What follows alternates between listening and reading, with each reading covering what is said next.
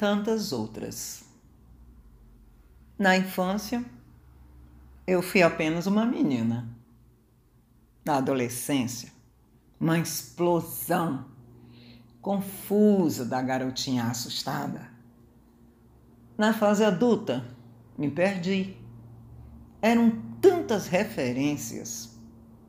Hoje, na maturidade, encontro uma menina que saltita desafiando as teias inúmeras que a vida oferece. Sou a mocinha deslumbrada com a primeira paixão. Sou a mãe aflita, insone, repartida. Sou a madura, regando verde, que o tempo não amarela.